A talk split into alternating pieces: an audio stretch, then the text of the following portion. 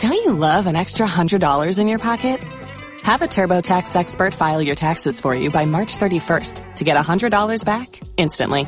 Because no matter what moves you made last year, TurboTax makes them count. That means getting $100 back and 100% accurate taxes only from Intuit TurboTax. Must file by 331. Credit only applicable to federal filing fees with TurboTax full service. Offer can be modified or terminated at any time.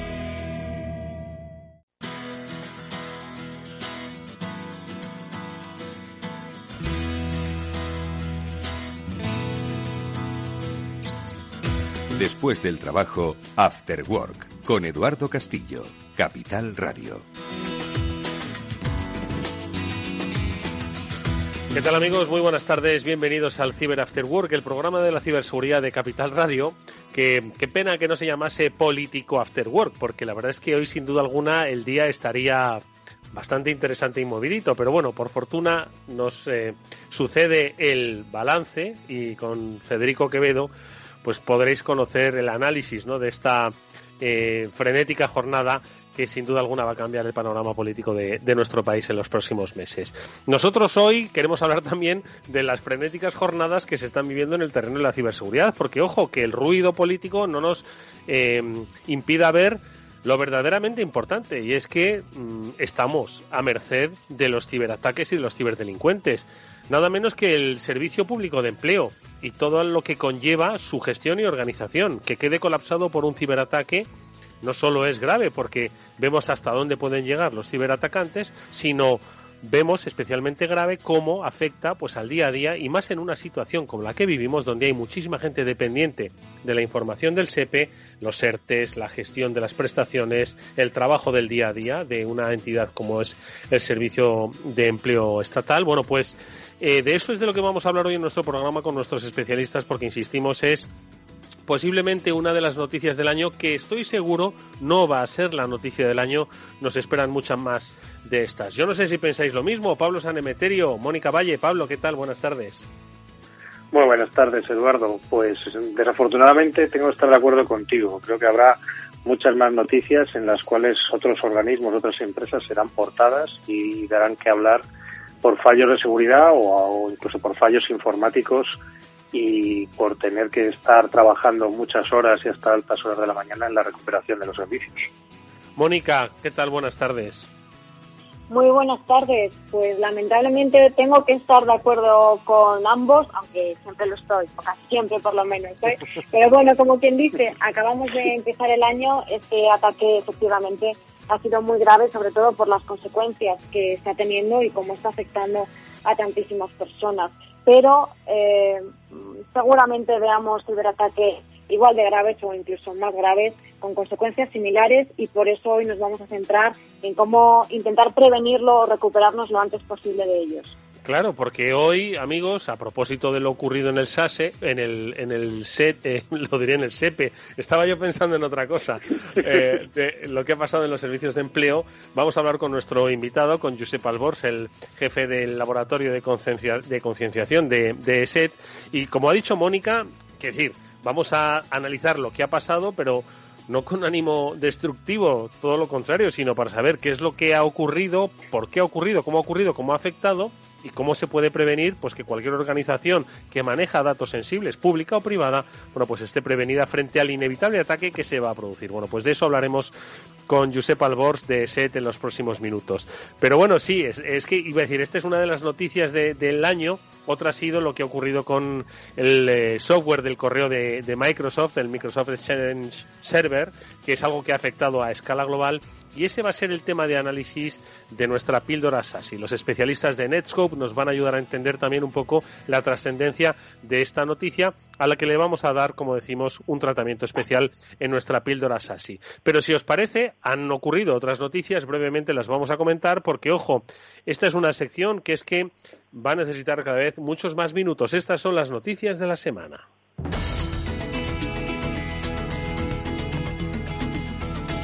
Y no sé por dónde empezar. Precisamente del, del SEPE que vamos a hablar, bueno, pues eh, se están aprovechando los ciberdelincuentes, aunque yo creo que con sin ataque, con sin ataque en el SEPE, esto se habría producido igual. Son, es información sensible, es información que a la gente le importa y la aprovechan, Mónica, bueno, pues para crear phishing en nombre de los servicios de empleo, pues hay mucha gente ahora que depende de esa información eh, telemática porque la, mitad de las oficinas no es que estén cerradas, pero están operando pues a, un, a una efectividad muchísimo menor a la habitual y se depende mucho de la conexión eh, telemática con los organismos públicos. Y de eso se están aprovechando pues para crear un falso mail que te puede infectar el ordenador en nombre de un falso SEPE. Moni. Efectivamente, pues los ciberdelincuentes, como lo contamos cada semana, se aprovechan de cualquier oportunidad, cualquier gancho, noticia o situación que esté generando pues controversia o que esté de actualidad y en este caso pues está de actualidad. Durante la última semana lo ocurrido en el CEPE.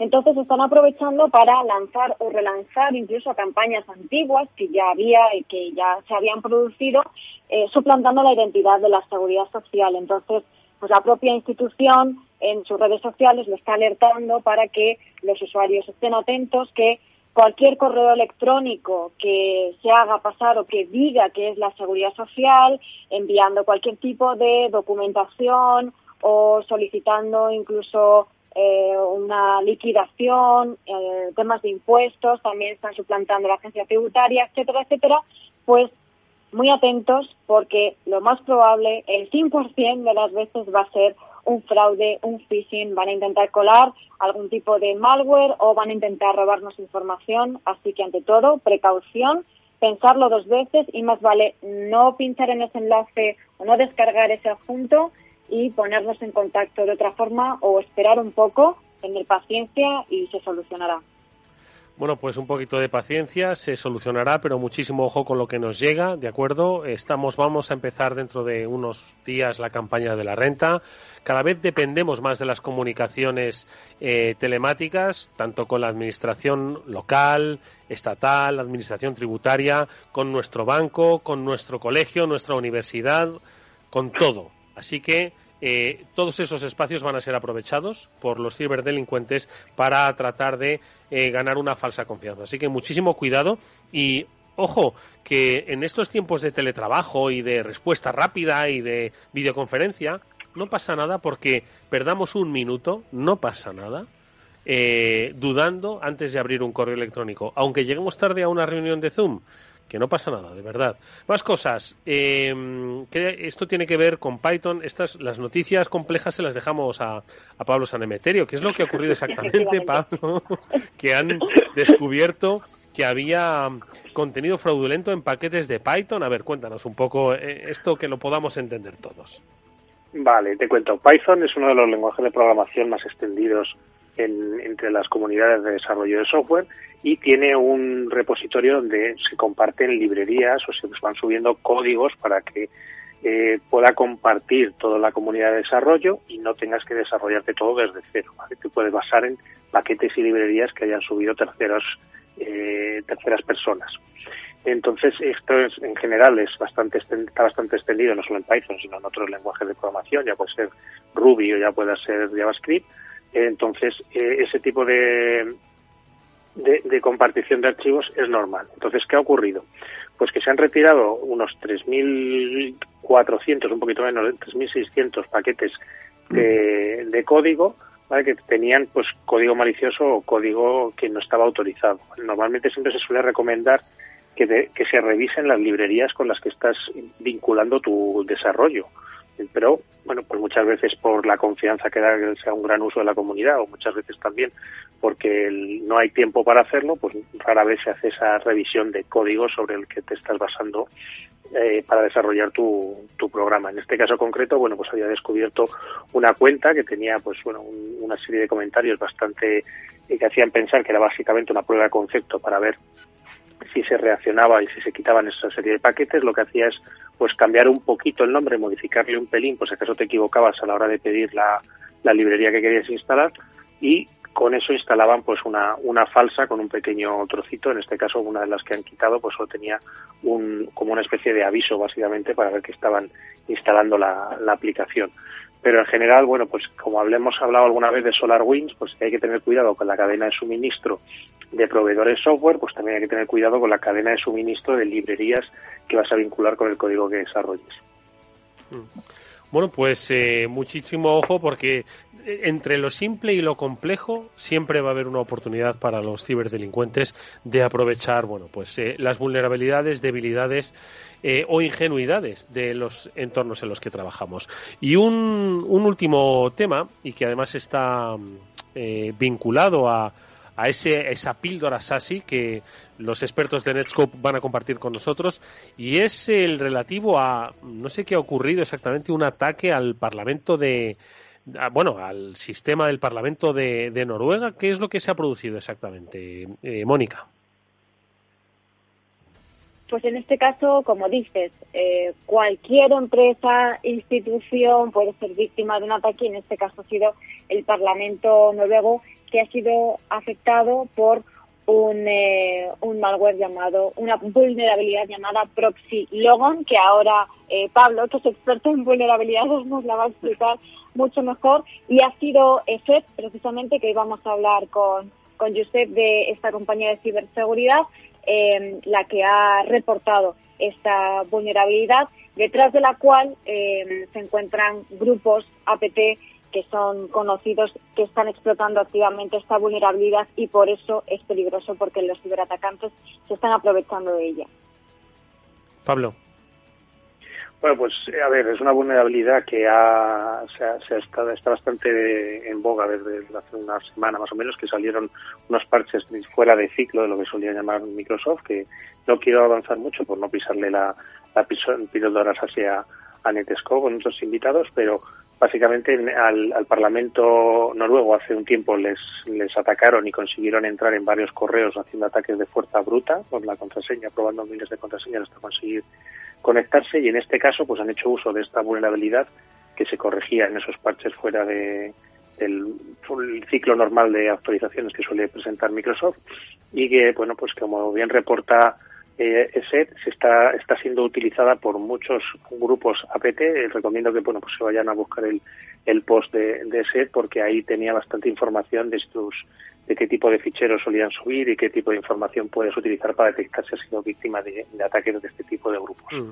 Bueno, pues eh, Microsoft es protagonista, hay que saber mucho, como decimos, información compleja, información sencilla. Hoy vamos a entender algo que por un lado es complejo, pero que por otro lado nos afecta a todos. Y es que ha sido protagonista el ataque, pues hace apenas unos días, al software de eh, correo electrónico de Microsoft, Microsoft Exchange Server, y esa es la píldora SASI que vamos a compartir con Marisol Oliva. Enseguida saludamos a nuestra invitada.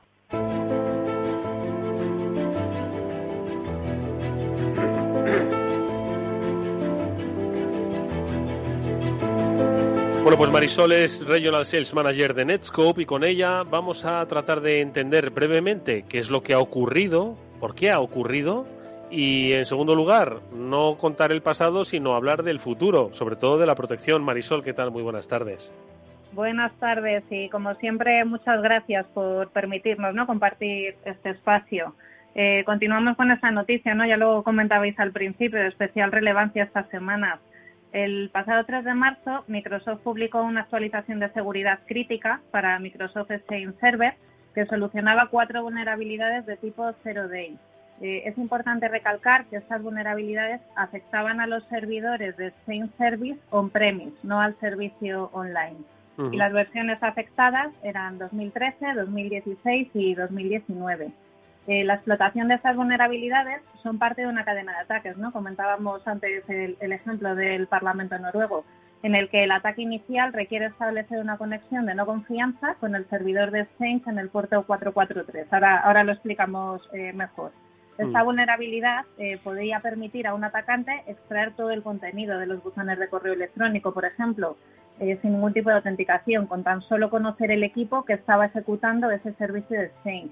Eh, además, se está hablando mucho estos últimos días sobre estas vulnerabilidades y es que se ha confirmado que ha afectado a más de 100.000 organizaciones a nivel global en todo el mundo.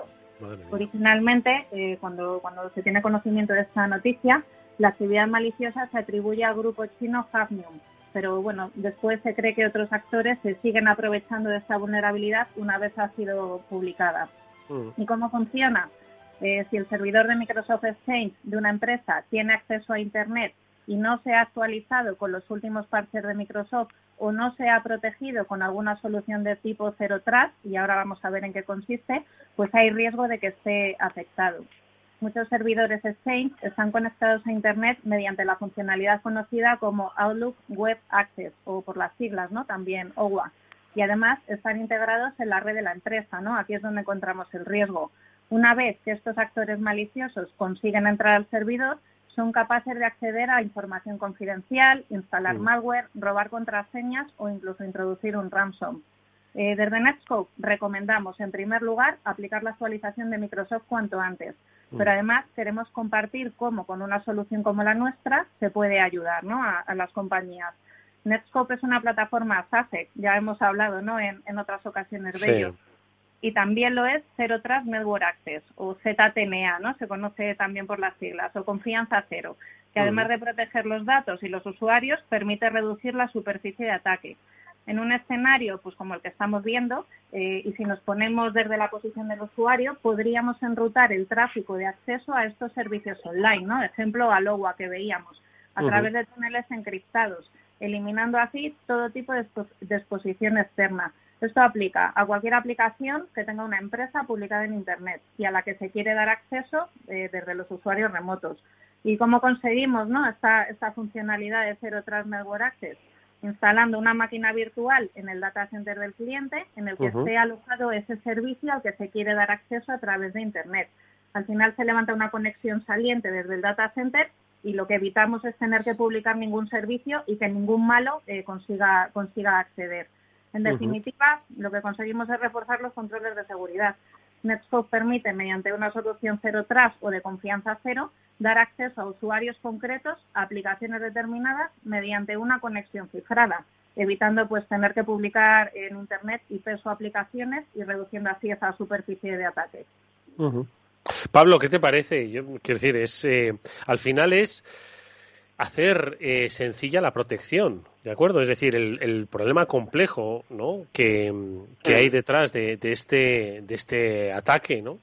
Eh, al final lo que requiere es soluciones sencillas y claras, que nos las ha explicado maravillosamente bien Marisol, ¿no? Que es al final confiar en la nube, no te preocupes porque además desde la nube nos vamos a adaptar, ¿no? Eh, entonces de alguna forma es identificar el problema y decir vamos a darle una solución sencilla para tener una implementación rápida, ¿no? Exacto, totalmente de acuerdo. Como bien dice Marisol, el, problema viene pues cuando esta funcionalidad de permitir a los usuarios que conecten, se conectan al correo a través de, una, de un navegador web, eh, el, el, problema ocurre que tu servidor se expone al mundo. Como no sabes desde dónde va a venir tus clientes, quiénes son tus usuarios, si no están identificados o desde qué punto de Internet se van a conectar, tradicionalmente se ha expuesto el puerto a toda Internet. Con la solución de Zero Trust Network Access lo que se consigue es que esa conexión del, de, a través del navegador al correo electrónico solo esté permitida o solo esté habilitada desde los usuarios que están identificados en tu, en tu red o los usuarios que tú permites que lleguen a esa conexión, eh, a ese acceso a Internet por el navegador, para que no esté accesible, accesible a todo el mundo, sino solo a los, a los usuarios, reduciendo así la exposición de tus aplicaciones únicamente a los usuarios acreditados. Mm. Es Marisol, básicamente, ya que la nube nos acompaña allá donde vayamos, que también nos acompañe en la seguridad, ¿no? Eso es, así es. Bueno, pues ahí está, nuestra píldora SASI que nos ha traído Marisol Oliva, Regional Sales Managers de Netscope, que nos ha dado bien claro que, bueno, a grandes eh, problemas eh, eh, inteligentes y sencillas soluciones, como las que nos ha contado hoy en la píldora Netscope, en la píldora SASI. Marisol, muchísimas gracias, te veremos pronto por este programa. Un saludo. Gracias. Adiós.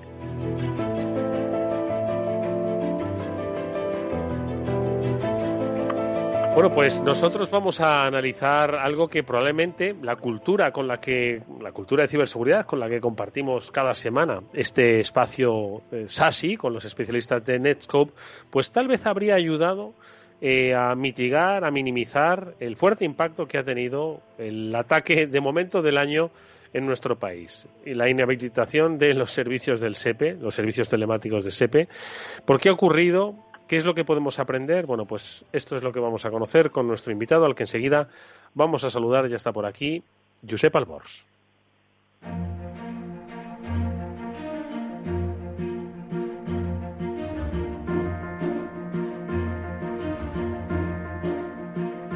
Laboratorio de Concienciación de ESET. ¿Qué tal, Josep? ¿Cómo estás? Bienvenido. Hola, buenas tardes. Un placer tenerte nuevamente con nosotros, pero antes permíteme, Josep, que le pida, como siempre, a la siempre didáctica Mónica Valle, que nos haga nada, una simplificación, breve descripción de lo que ocurrió. Lo podéis leer, por supuesto, con muchísima aportación de información en BitLife Media. Pero, Moni, te vamos a pedir que nos pongas un poco en situación para, junto con Josep, Pablo y contigo, por supuesto, empecemos a analizar ¿Por qué se ha producido esto y qué es lo que podemos aprender de, eso? ¿no? Un poco, pues quizás actualizar la situación, en qué punto se encuentra este ataque, cuándo se produjo, por qué se produjo y un poco entender el, escenario, pues para intentar un poco crear eh, bueno, pues un, un, modelo de prevención pues para empresas e instituciones, ya sean ayuntamientos, pymes o grandes corporaciones que son perfectamente vulnerables a lo que le ha, le ha pasado al SEPE, que ha sido el SEPE, pero podría haber sido cualquier otra. ¿O no, Moni? Podría haber sido cualquier otra y de hecho están siendo muchas otras porque a lo largo de la semana pasada ocurrieron muchos más ciberataques de ransomware a otras instituciones, a otras empresas más pequeñas, con menos relevancia, eh, pero han seguido ocurriendo y también en este mismo caso que, que vamos a relatar. ¿Qué ocurrió? Bueno, pues fue el martes pasado eh, cuando el CEPE fue víctima de este ciberataque ya conocido por todos. ¿Qué, ocurrió? Pues que dejó inutilizadas eh, sus oficinas y obligó a suspender toda la actividad. Todos los equipos de todos los empleados estuvieron apagados eh, durante todo el día y hasta hoy sigue habiendo algunos problemas. Desde el principio todo indicó y se comunicó también que era el ciberataque era un tipo ransomware y después se supo que era de la, de la familia Ryuk, eh, la versión, un, ransomware de esta, eh, de esta rama, eh, que es bastante peligroso, lo vamos a ver con Josep, em, porque este ransomware Ryuk es bastante preocupante también que sea el que te ha atacado. ¿Qué ha ocurrido después? Pues bueno, que han estado pues el, propio SEPE junto con otros organismos, otras instituciones también, eh, intentando solucionar, eh, solucionar todo para que volviese a la normalidad lo antes posible. Eh, por el momento, como digo, eh, casi todo está ya solucionado, aunque sigue habiendo problemas. la web, por ejemplo, tardó también unos días en, en estar activa porque estaba inactiva y ahora mismo, eh, tras estos seis días intentando resolver, el ciberataque, eh, sigue prácticamente mm, parado y a pesar de que la página web sí que eh, anunció el funcionamiento, pues bueno, desde el martes está accesible. Como digo, el Centro Criptológico Nacional, el propio SEPE y otras instituciones están trabajando y siguen en ello para devolver todo el servicio informático a la normalidad y ahora contaremos pues más detalles y veremos también eh, cómo ha sido este proceso y sobre todo pues cómo evitar ser una víctima de esto. Fantásticamente descrito por, por Mónica Valle. Eh, Josep, eh, ¿cómo se cuela esto en el SEPE? ¿Un correo que alguien abre? Eh, ¿Una vulnerabilidad que es aprovechada? ¿Una campaña masiva de ataque? ¿Por qué se produce esto? ¿Y qué es lo primero que genera? Es decir, una inhabilitación de, de los ordenadores de mesa de la gente que está trabajando, muchos de ellos, entiendo, en remoto desde sus casas. ¿Qué es lo que ocurre? Vamos a ver, eh, primero tenemos que identificar a Ryuk como un ransomware que, eh, digamos, tiene muy bien elegidos a sus víctimas. No es un ransomware que se propaga masivamente de forma que puede afectar a muchas empresas. No, no. Es un ransomware que, para empezar, eh, lleva casi tres años en activo, que está evolucionando de forma constantemente, que está añadiendo mecanismos de infección de forma. hace pocas semanas sacaron nuevas versiones y eh, la manera en la que puede entrar es variada. Puede entrar, pues como tú muy bien has dicho, a través de adjuntos o enlaces en el correo, puede entrar a través de vulnerabilidades como las recientemente descubiertas en Exchange, puede entrar a través de eh, descargas desde web a las que los eh, em, usuarios acceden, puede entrar a través de protocolo de escritorio remoto, o sea, tienen una múltiple variedad de vectores de ataque, no hay que centrarse solamente en el único como puede ser el correo. Y aquí el tema importante no es tanto el cifrado de los archivos, sino lo que ha podido pasar antes, porque Ryuk muchas veces se utiliza como otro ransomware como una fase final de un ataque más elaborado y que accede a estas redes corporativas, ve qué es lo que puede robar, sustrae la información y luego, como última fase, cifra los archivos. Y la fase previa es lo que no sabemos si ha pasado y esperemos que si ha pasado no sea tan grave como en otras ocasiones en las que este ransomware y otras familias se han visto involucradas. Madre mía, o sea que mm, se sospecha que eh, quizás el, el, cifrado es la traca final de algo, es decir, es como lo que yo, es, es como decir, oye, que sepas que he cogido esta información y que la he cifrado, es decir, que igual ahora se está produciendo una interlocución, ¿no? Pues para determinar qué es lo que, qué es lo que, o sea, cuando de repente eh, atacan a, a una institución como el SEPE que maneja pues datos sobre sobre prestaciones, sobre empresas, sobre, en fin, eh, entendemos que esto, de la misma forma que Hacienda también sobre cotización, sobre eh, recaudación, etcétera, etcétera, ¿qué es la, qué información es la que, quiero decir, o sea, que ellos sepan exactamente cuál es la información válida, significa que ha debido haber un trabajo detrás de, de vamos, no digo yo de meses, pero casi, casi, Josep, no sé. Bueno, es que eso lo hacen con cualquier empresa que, comprometen. Estamos hablando de Ryuk, como cualquier otro ransomware que esté vendido en la dark web como ransomware as a service, pues quien los ataca sabe perfectamente quiénes van a ser sus objetivos y qué es lo que pueden pagar y cuál es la información que pueden robar para así extorsionar de forma más efectiva. Entonces, eh, sí que es verdad que muchas veces en estos ataques hay un trabajo de campo por parte de los delincuentes, tanto para reconocer su objetivo, la información, digamos, confidencial que pueden sustraer, que sea más interesante, y después estudiar los vectores de ataque y una vez están dentro, realizar movimientos laterales para conseguir comprometer el mayor número de máquinas, sustraer la información y utilizarlas esas en la fase de negociación de pago del chantaje. Pablo. Hola, Josep. Buenas, buenas tardes. Gracias por, por acompañarnos otra vez más en nuestro programa. Y yo quería preguntarte, ya que lo estás comentando, que, que Ryuk es un malware que está destinado a buscar objetivos concretos, esto puede hacer pensar a, a, empresas pequeñas o similares que ellos pueden no estar en la lista de objetivos, que ellos pueden vivir tranquilos y ajenos a este malware. Pues por desgracia no, porque Ryuk es una de las familias de ransomware que hay, pero es que hay otras familias que sí que atacan de forma más directa a pymes y medianas empresas digamos que hay varias clasificaciones en nivel de ransomware y hay unos que sí que buscan objetivos muy grandes, que saben que pueden pagar cifras hasta millonarias, y otras que van dedicadas a lo que es el cifrado, como hemos venido observando en los últimos años en empresas de un tamaño pequeño o mediano. Oye, Josep, eh, eh, esto, quiero decir, ¿qué tenía que haber pasado para haberse evitado o haberse evitado este efecto? De que todavía, como ha explicado Mónica al principio, siga habiendo, bueno, pues eh, eh, disfuncionalidad en el servicio, aunque se va recuperando la actividad, ¿no? ¿Qué es lo que tenía que haber pasado? ¿Qué, sistemas de protección deberían haberse puesto en marcha? Y luego, como seguro preguntará Mónica, ¿no? Eh, ¿Qué aprendizaje se, lleva de esto? es decir, las copias de seguridad de las que siempre hablamos tienen que ver en esto un poco, no sé. ¿Qué es lo que, cuéntanos, a ver, qué es lo que, en tu opinión, esto podría haberse, ¿cómo se podría haber evitado esto? Pues tratándose el SEPE de una administración pública, algo tan sencillo como cumplir el esquema nacional de seguridad, pues se hubiera evitado. Si bien el ataque pues, se podría haber mitigado bastante, eh, digamos, evitarlo completamente depende de la habilidad también de los atacantes.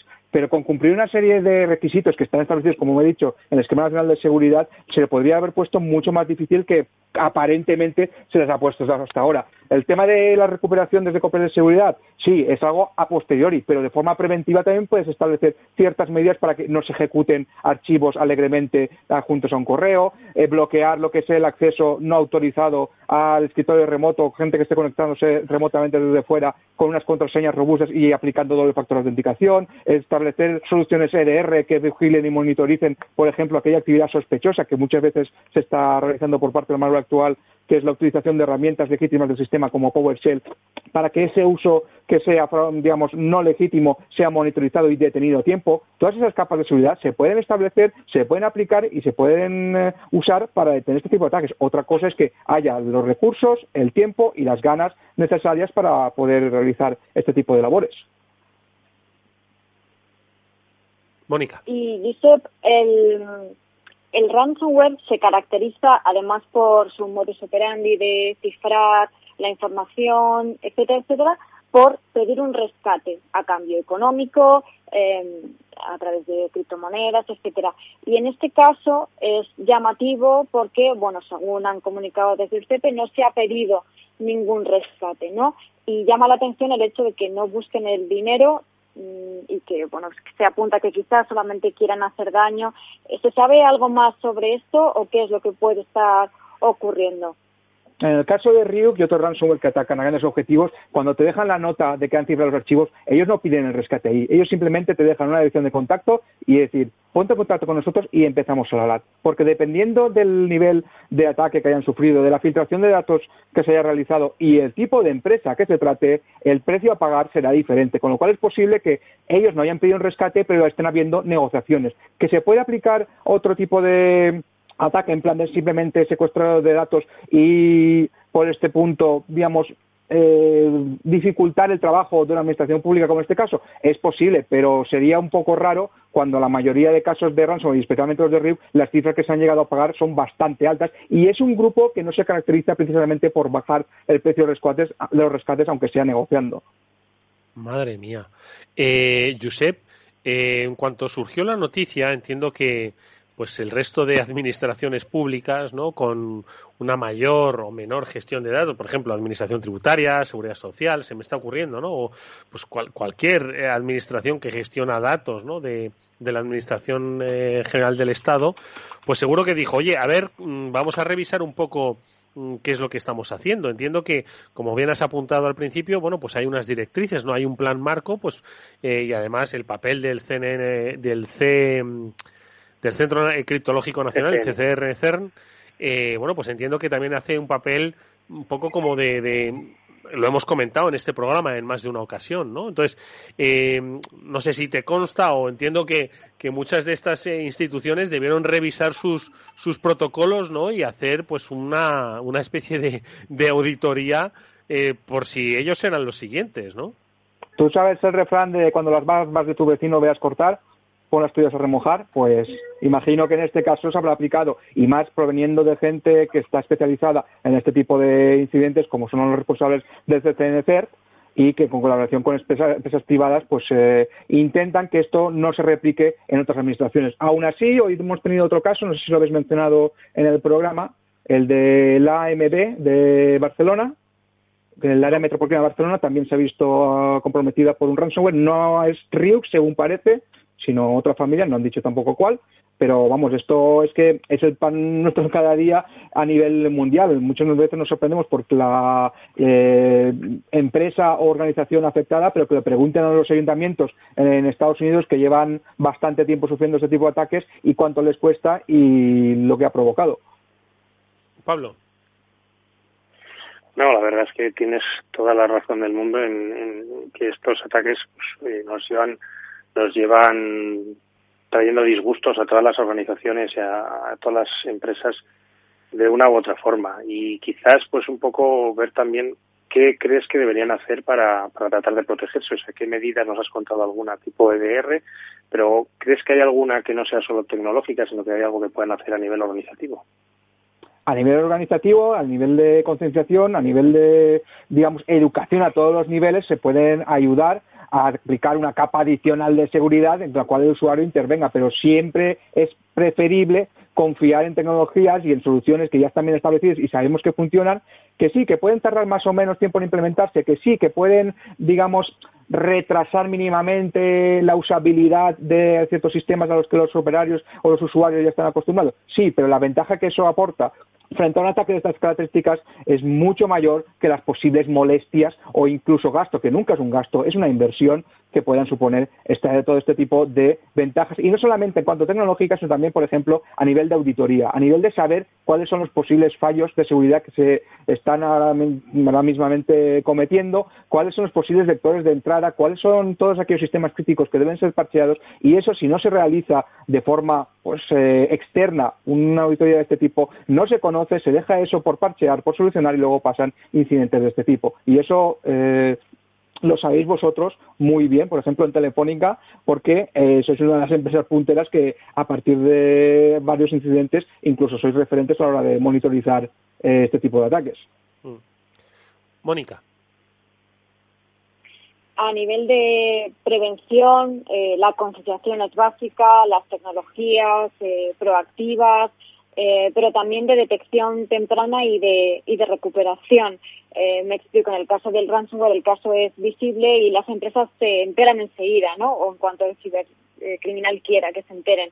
En otros casos, bueno, pues el eh, ciberataque es más, eh, es más sutil, eh, están unos meses eh, a lo mejor infiltrados en los sistemas, etcétera, etcétera. Entonces también en el caso de la detección, Josep, y de la recuperación, es importante también que las empresas lo, lo entrenen. Y en el caso de, del SEPE se lleva varios días tratando de recuperar y a mí me han preguntado mucho estos días por qué están tardando tanto en recuperar y mi pregunta para ti, Josep, es cómo entrenar esas capacidades de detección y de recuperación para rebajar este tiempo que es probablemente de las mm, cosas que más daño hacen a las instituciones y a las empresas estos días de inactividad.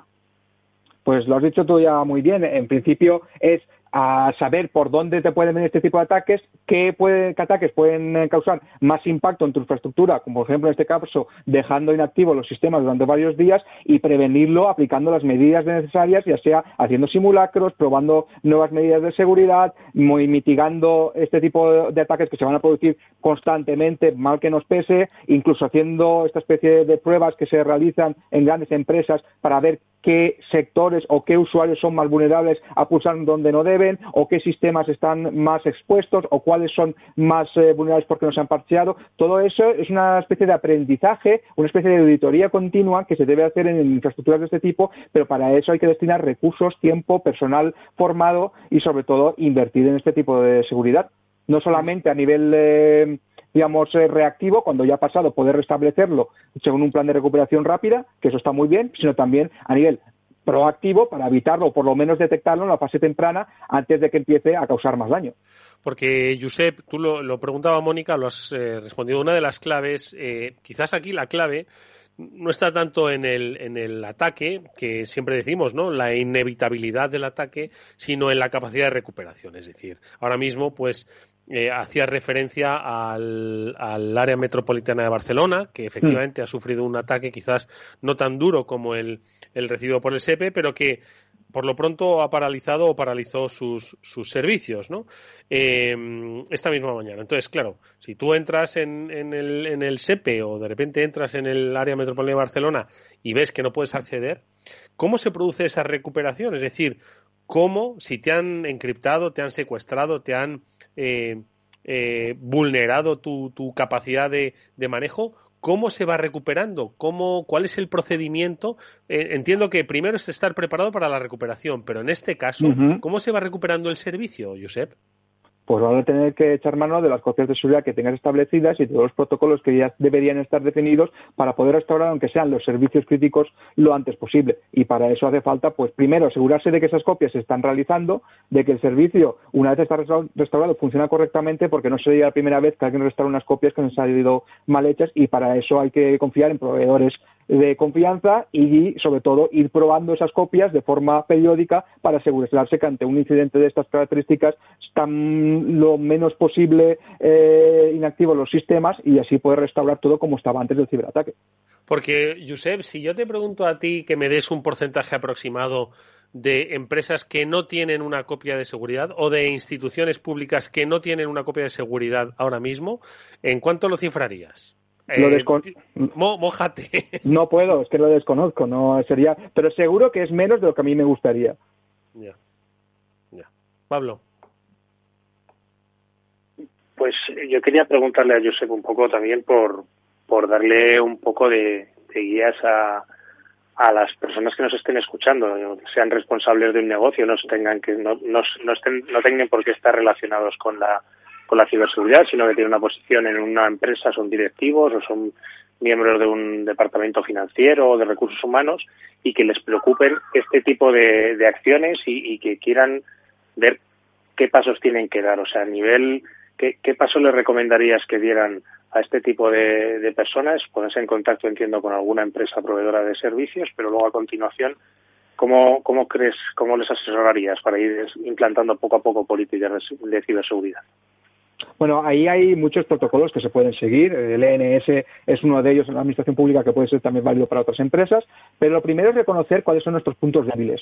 Saber por dónde nos pueden entrar y dónde nos pueden hacer más fallo. ¿Cómo tenemos nosotros ahora mismo configurado el acceso a la red interna, ahora que está mucha gente trabajando? ¿Cómo tenemos el sistema de, parcheado tanto de servidores como equipos clientes? ¿Lo llevamos al día? ¿Lo estamos retrasando por algún motivo? ¿Cómo tenemos lo que es la autenticación para estas redes si los llevamos bien o directamente dejamos que un usuario y una contraseña sean suficientes para acceder. ¿Cómo tenemos las copias de seguridad? ¿Las llevamos al día? ¿Se pueden restaurar de forma fiable y vamos a asegurarnos de que está todo restaurado tal y como debería? Las, las soluciones Endpoint las tenemos bien configuradas, bien gestionadas, tenemos todas las capas de seguridad que necesitamos. Ojo ahí, cuidado, porque tú puedes establecer muchas capas, pero si no las configuras es como si no tuvieras nada. Tienes que establecer primero lo que tú necesites y seguro configurarlo a través, a, según tus necesidades. Y después tienes a gente formada que sea capaz, ya sea dentro de tu empresa o contratando servicios externos, de reaccionar a este tipo de ataques o incluso avisarte antes de que te produzca porque ha detectado ciertos movimientos en unos eh, indicadores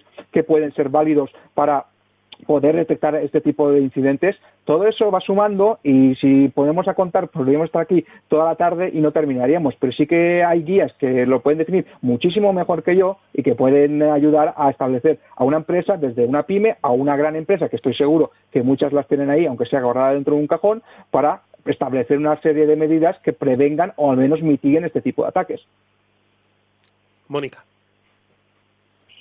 En este caso, en el caso de, de Ryuk y del ransomware que ha afectado al CP, eh, sin duda, pues el, el shock principal han sido los primeros minutos o las primeras horas, ¿no? Como suele ocurrir con el ransomware.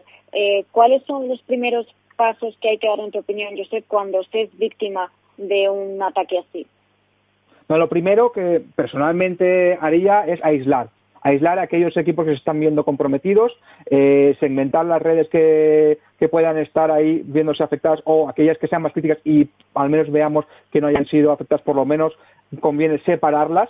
Eh, el tema de tirar del cable es algo muy manido, pero a veces resulta una opción que es la única disponible. Pero sobre todo es eso, aislar y a partir de ahí mitigar, intentar restaurar pero antes también se tendría que analizar a ver por dónde han entrado, porque por mucho que restaures por mucho que recuperes a partir de las copias de seguridad, si no tapas el agujero que ha sido aprovechado por este incidente, puede que al cabo de poco tiempo te vengan otros y puede ser un ransomware o puede ser cualquier otro ciberataque y causarte un destrozo igual. Con lo cual, pues ahí hay que identificar, separar o segmentar solucionar y, sobre todo, investigar cuál ha sido el posible vector de, de, ataque o vector de entrada utilizado para solucionarlo. Tanto ese como cualquier otro posible que pueda haber y que no haya sido aprovechado en esta ocasión, pero sí puede serlo en el futuro.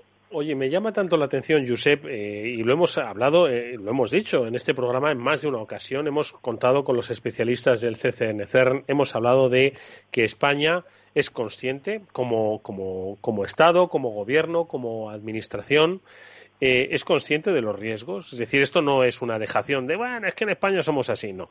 Es decir, estoy seguro de que hay una conciencia y una acción eh, clara eh, sobre las, las, las, las, ciberamenazas. Creo que organismos como, como el SEPE o como la Administración Tributaria cuentan con, con protocolos y tal, pero, pero me llama la atención que pese a tener políticas implantadas, eh, pues al parecer no han resultado eficaces. Es decir, que igual eran eficaces hace seis meses, pero hoy no lo eran. Eh, no sé si es una cuestión, Josep, de velocidad, de complejidad, o igual me estoy mm. equivocando, ojo, y había un gran déficit en la seguridad pues de instituciones que pensamos que deberían estar más protegidas y no lo están. No lo sé. Personalmente creo que es un tema de recursos, algo tan sencillo como eso. Las políticas están y sé de buena tinta que la gente de CNCR está al día de las amenazas, porque no saca, no terminan, no paran de, sacar nuevas guías, incluso están al día de las últimas variantes de ransomware. Lo sé porque yo me descargo esas guías a ver cómo han hecho los análisis y ver cómo están perfectamente actualizados. Otra cosa es que ellos anuncien y publiquen esas políticas, todo eso se apruebe y se quede en papel porque no hay recursos o no hay personal o no hay directamente dinero para implementarlo. Entonces eso queda en algo muy bonito dentro de un papel, pero si esa gente hace el esfuerzo de preparar cuáles son las políticas adecuadas para evitar este tipo de ciberataques y además en gente que sé de buena tinta, que están muy bien preparados, pero no están bien, por así decirlo, fundados en cuanto a recursos, pues al final pasan ese tipo de cosas. Tú puedes pensar en hacer muchas eh, cosas para así evitar este tipo de incidentes, pero si no te dan el apoyo, no te dan el personal, no te dan el material técnico, no te dan las soluciones, no puedes ponerle tú solo las barreras a los delincuentes.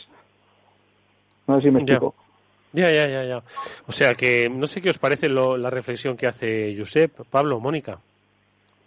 Pues a mí me parece francamente acertada. O sea, el, el CSN hace una labor increíble, hace una labor espectacular de, de, trabajo, de análisis de muestras. Como bien dice Josep, yo también me las descargo y la verdad es que las guías, cuando hablan de amenazas, cuando hablan de, de cómo configurar los, los elementos de seguridad, la verdad es que son muy completas. Y muchas veces yo creo que luego los, los, los déficits pueden estar más en la parte de implementación de esas políticas que en la parte de la propuesta. Yo creo que la propuesta del CCN es bastante, bastante, bastante potente comparada con otros países. Mónica y no solamente a nivel de, bueno, a nivel más técnico, ¿no? De reporte de vulnerabilidades, generación de informes y demás, sino también eh, a nivel de concienciación, usuarios, etcétera, también hacen una muy buena labor y una labor muy intensa para dar a conocer todas estas eh, cosas que están pasando durante los últimos meses, eh, en ámbitos de teletrabajo, etcétera, etcétera, daban muchos consejos y muy buenos consejos adaptados al público en general para poder aumentar también esta cultura en ciberseguridad. Mm. Josep, eh, no lo sé cuáles debían ser entonces los pasos. No lo sé, es que una administración tiene, tiene muchas personas trabajando y muchos técnicos pendientes y vivimos ahora una situación de teletrabajo. ¿Crees que esto eh, en, condiciones de no pandemia eh, habría tenido el efecto que, está teniendo que ha tenido. El hecho de que, vamos, yo no lo sé, no sé cuál es el grado de teletrabajo, pero me consta que hay teletrabajo en la administración como en, como en las empresas privadas, ¿no? Entonces, ¿crees que el escenario podría haber sido diferente si no hubiese habido pandemia, si hubiésemos estado todos pues en las oficinas del SEPE o de donde fuere? No creo que hubiera habido muchas diferencias, porque digo, los vectores de entrada son tantos y tan variados que podrían haber aprovechado cualquiera de los que he mencionado antes, con lo cual a lo mejor el ataque se hubiera retrasado un tiempo, pero si los eh, delincuentes tenían como objetivo, en este caso, una administración pública como el SEPE, y sabían que presentaba eh, debilidades que podían aprovechar para entrar, lo hubieran hecho con situación de pandemia o sin situación de pandemia. Josep, eh, como dices, esto ningún ningún ataque es casual, ¿no?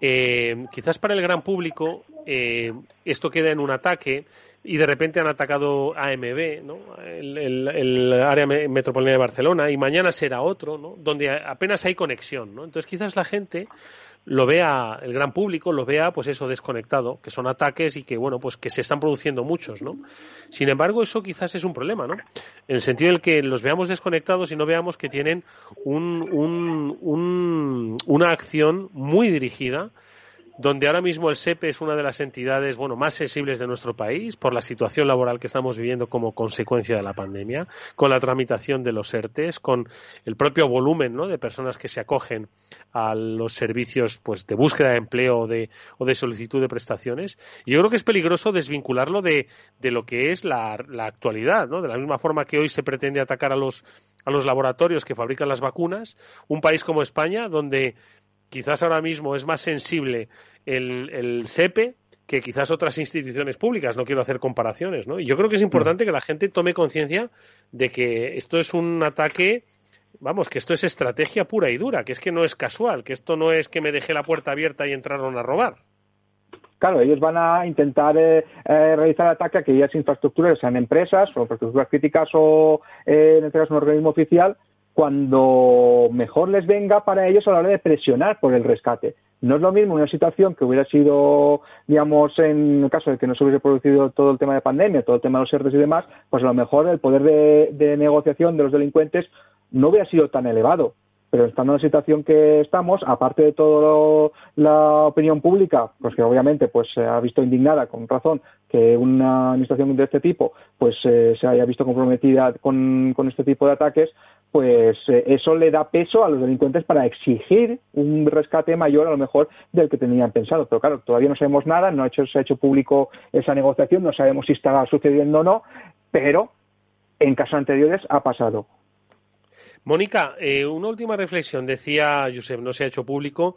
¿Crees que es bueno que la gente, cuando algún día pues esto tenga una resolución, ojalá sea pronto, conozca lo que ha pasado? Eh, quiero decir que siempre hemos dicho ¿no? que una de las partes más importantes de, del, del, ciberataque es el cómo lo comunicas después, ¿no? Por los aspectos tanto reputacionales, ¿no? Pues por, por la propia operatividad, ¿no? Entonces, en el caso de una empresa pública, Moni, ¿tú qué opinas? es una opinión breve porque nos queda un minuto.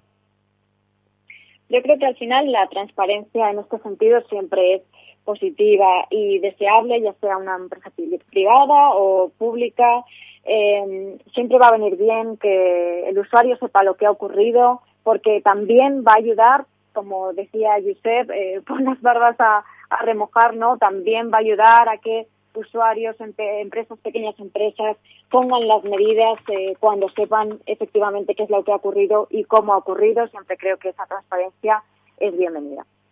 Pues nos quedamos con esa reflexión y, por supuesto, con las interesantísimas, eh, eh, los interesantísimos análisis y comentarios de nuestro amigo hoy invitado, Josep Albors, el jefe de concienciación del laboratorio de concienciación de SET, al que le agradecemos, como siempre, que nos haya acompañado estos minutos. Josep, amigo, cuídate mucho y muchas gracias. Igualmente, amigos, a ver si nos vemos pronto. Ojalá que sea así. Hasta pronto. Bueno, pues nada, amigos, que lo dicho, que nos vamos. Interesantísimo el programa de hoy, que nos tiene que, pues eso, dejar lecciones aprendidas. Pablo Sanemeterio, Mónica Valle, amigos, muchas gracias. La semana que viene que tendremos eh, programa especial, Pablo. Tenemos un programa en el que nos visita una persona a la que le tengo mucho aprecio y que además es un referente dentro del mundo de la ciberseguridad, como es eh, Francisco Lázaro, que es el CISO de, Renfe y además un, referente en ISMS Forum. Bueno, pues con él hablaremos la semana que viene de este y otros muchos temas, por supuesto. Pablo, Mónica, muchísimas gracias, amigos. A vosotros siempre. A ti siempre tú. Hasta luego. After Work, con Eduardo Castillo.